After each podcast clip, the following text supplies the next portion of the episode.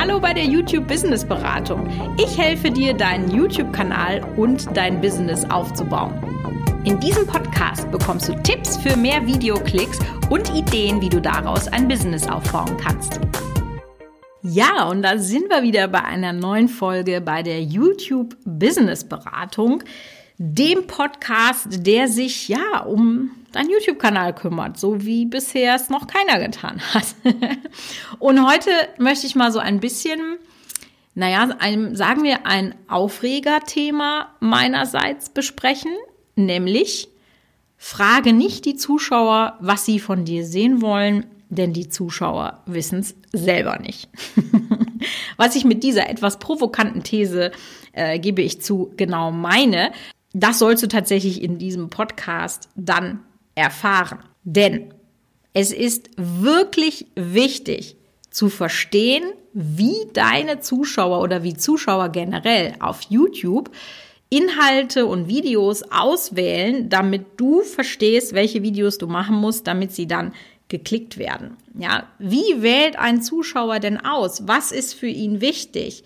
Warum guckt er jetzt genau das Video und nicht das andere? Ja, und um sowas zu verstehen, da braucht es einfach wirklich hammerhartes Analytics-Wissen. Ja, und da habe ich schon ein paar Podcasts zu gemacht. Wir schreiben dir die Nummern mal in die Show Notes rein. Dann kannst du dir, falls du die noch nicht gehört hast, einfach genau die Nummern nochmal anhören, wo wir ein bisschen genauer über Analytics sprechen, weil heute geht's eben mehr so um das Zuschauer und sein Nutzerverhalten. Und Vielleicht hast du dich ja jetzt auch angesprochen gefühlt. Also was mich halt immer aufregt oder was das Aufregerthema an diesem ganzen Ding ist, ist, dass viele YouTuber dann tatsächlich, ich sag's jetzt mal, ideenlos dazu neigen, ihre Community zu befragen, was sie sehen wollen. Und dann machen sie das sogar noch auf einer anderen Plattform, wo ja unter Umständen vielleicht sogar eine ganz andere Community unterwegs ist.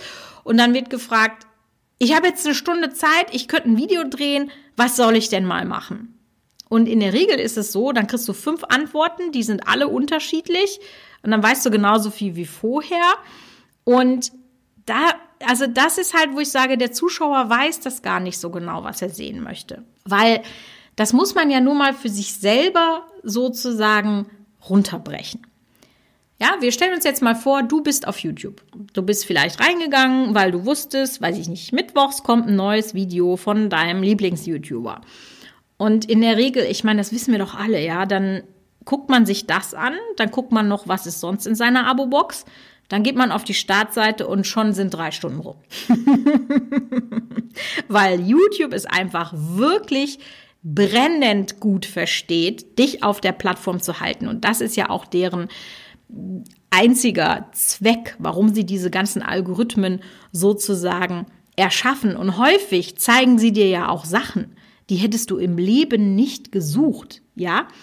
Weil sie einfach wissen, aufgrund der Daten, die sie über dich und tausende andere sammeln, dass Leute, die wie du sind, auch diese Inhalte mögen ja, um es in, im Amazon zu sprechen, Leute, die dieses Video geschaut haben, schauen auch das. Deswegen zeigen wir dir das mal. Und plötzlich, äh, so, um mal an meinem Beispiel zu bleiben, gucke ich Videos, wie man mit einem bestimmten Kunststoff so Coffin Nails, also so riesige Krallen machen kann. Erstens hatte ich noch nie in meinem Leben künstliche Nägel, will ich auch nicht haben. Zweitens, solche langen schon dreimal nicht, finde ich schrecklich, wenn man da nicht alles greifen kann. Und trotzdem habe ich mir, und ich sag's mal ehrlich, wie es ist, nicht nur ein Video dazu angeguckt, sondern bestimmt 20 oder 30. Irgendetwas daran hat mich so fasziniert, dass ich einfach immer weiter gucken musste, ja, obwohl eigentlich das Thema überhaupt nicht meins ist, ja, oder etwas, was ich auch zurzeit wie eine bescheuerte Suchte, sind Unboxings von Art Subscription Boxes. Also in den USA gibt's ja Boxen für alles. In Deutschland habe ich das Gefühl, ist das Thema gerade so ein bisschen tot.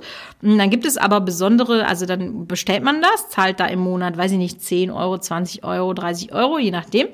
Und dann kriegt man Stifte, Pinsel, Kreiden, Tinten, Papiere, was weiß ich, zugeschickt.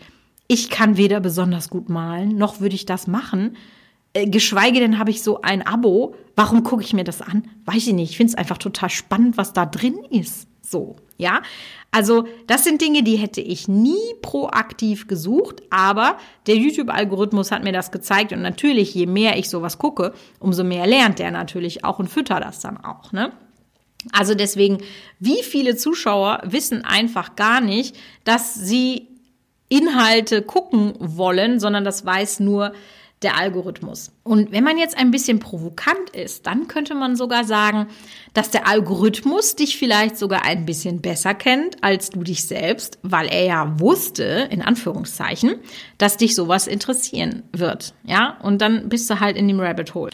Wieso findet der denn jetzt diese Gemeinsamkeiten? Also wenn man jetzt zum Beispiel sagt, du suchst nach einer Videoschnittanleitung und plötzlich taucht in den Videovorschlägen ein Tortendekorationsvideo auf Woher weiß der Algorithmus, dass das spannend für dich ist? Weil er aus den ganzen Daten, die du ihm ja gibst, durch dein Alter, durch das, was du schon geschaut hast, durch dein Geschlecht, dadurch, wo du wohnst, etc. pp. Also es gibt die unterschiedlichsten Daten, die du dem Algorithmus ja gibst. Und der hat einfach solche Vergleiche von Tausenden von, von Leuten gezogen. Und deswegen hat er ein Profil von jedem von uns und weiß, was uns gefallen wird. Und jetzt ist ja das Problem, ja, wenn eigentlich nur der Algorithmus den Zuschauer gut kennt und der Zuschauer nicht mal selber weiß, was er gerne gucken will. Wie kann der dir denn dann diese Frage beantworten, die du ihm stellst, wenn du ihn das auf einer Plattform fragst? Das kann er nicht beantworten, weil er es ja unter Umständen sogar gar nicht selber weiß.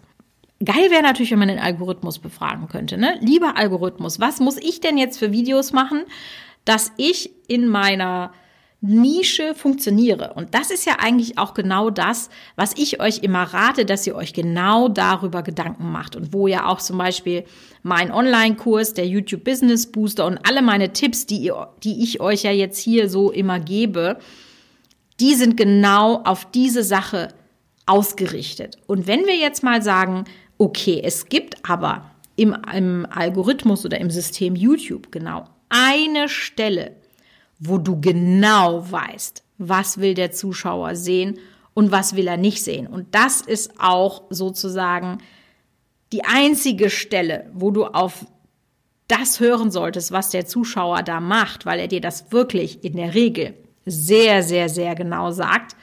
Und das ist die Zuschauerbindung. Geh in deine Analytics, geh in die Zuschauerbindung und guck dir an, was passiert da. Und wenn du das bisher noch nicht gemacht hast, dann ist das das Erste, was du nach diesem Podcast, wenn du ihn zu Ende gehört hast, machen solltest. Guck dir mal an, was deine Zuschauer da so fabrizieren. Weil du musst jetzt einfach verstehen, von allen Videos, die du schon gemacht hast, je nachdem, wie viele das sind. Also ich würde dir empfehlen, dass du vielleicht mal so 30 Videos analysierst, so die jüngsten 30 vielleicht, oder wenn du, wenn du sehr viele hast, da guck dir einfach auch mal welche an, die sehr, sehr gut geklickt wurden und welche, die nicht so gut geklickt wurden. Und dann musst du analysieren. Bis ins kleinste Detail. Was hat richtig gut funktioniert? Was hat nicht so gut funktioniert? Und ich mache das zum Beispiel immer für alle meine Kunden, mache ich das regelmäßig und es ist wirklich erstaunlich, dass es immer Gemeinsamkeiten gibt, ja, sowohl im Abschaltmoment als auch in dem, was sehr gut funktioniert. Und das kann man wirklich bis ins kleinste Detail auslesen. Und so kannst du nämlich Schritt für Schritt deinen Content optimieren und kannst sagen, gut, offensichtlich, wenn ich das und das mache, das ist natürlich für jeden Kanal unterschiedlich, dann schalten die Leute ab.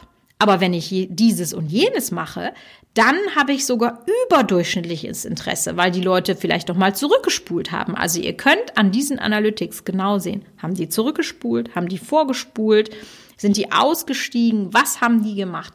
Und dann macht man einfach nicht mehr das, was die Zuschauer dazu gebracht hat, abzuschalten, sondern nur noch das, was sie überdurchschnittlich an deine Videos gefesselt hat. Und wir haben hier tatsächlich ein sehr, sehr gutes Beispiel von Diana vom Kanal Shikimiki. Die hat nämlich beim ersten Launch des YouTube Business Boosters direkt zugeschlagen, weil sie einfach schon wusste, was für ein Hammer-Expertenwissen ich da habe. Und sie hat richtig stark an ihrer Zuschauerbindung gearbeitet. Und mit wirklich konsequenter Datenanalyse ist es ihr gelungen, die Videos so zu optimieren, dass die Zuschauerbindung um bis zu 20 Prozent angestiegen ist und jetzt einfach einen, ein Level erreicht, wo der Algorithmus nur noch ganz leicht getriggert werden muss und dann ausgeliefert wird. Und das ist nur eine Frage der Zeit, bis sie genug Videos hat und dann eins hat, was richtig abhebt und den Kanal richtig in die Höhen schießt. Also wenn, wenn ihr das versteht, wie ihr eure Zuschauerbindung optimiert, dann ist das ein sehr, sehr, sehr großer Schritt, um gut im System YouTube zu funktionieren. Wirklich nochmal. Wenn du Umfragen auf Twitter und Instagram machst, hör da nicht darauf, was deine Zuschauer sagen. Aber wenn sie dir zeigen, wo bei deinen Videos sie abschalten, da solltest du sehr, sehr, sehr genau drauf hören, weil das ist die einzig wahre Wahrheit. In diesem Sinne war es das mit der YouTube Business Beratung für heute. Hör dir unbedingt nochmal die anderen Analytics Folgen an, die wir verlinkt haben. Und wir hören uns nächste Woche wieder bei einer neuen Podcast Folge. Ich freue mich.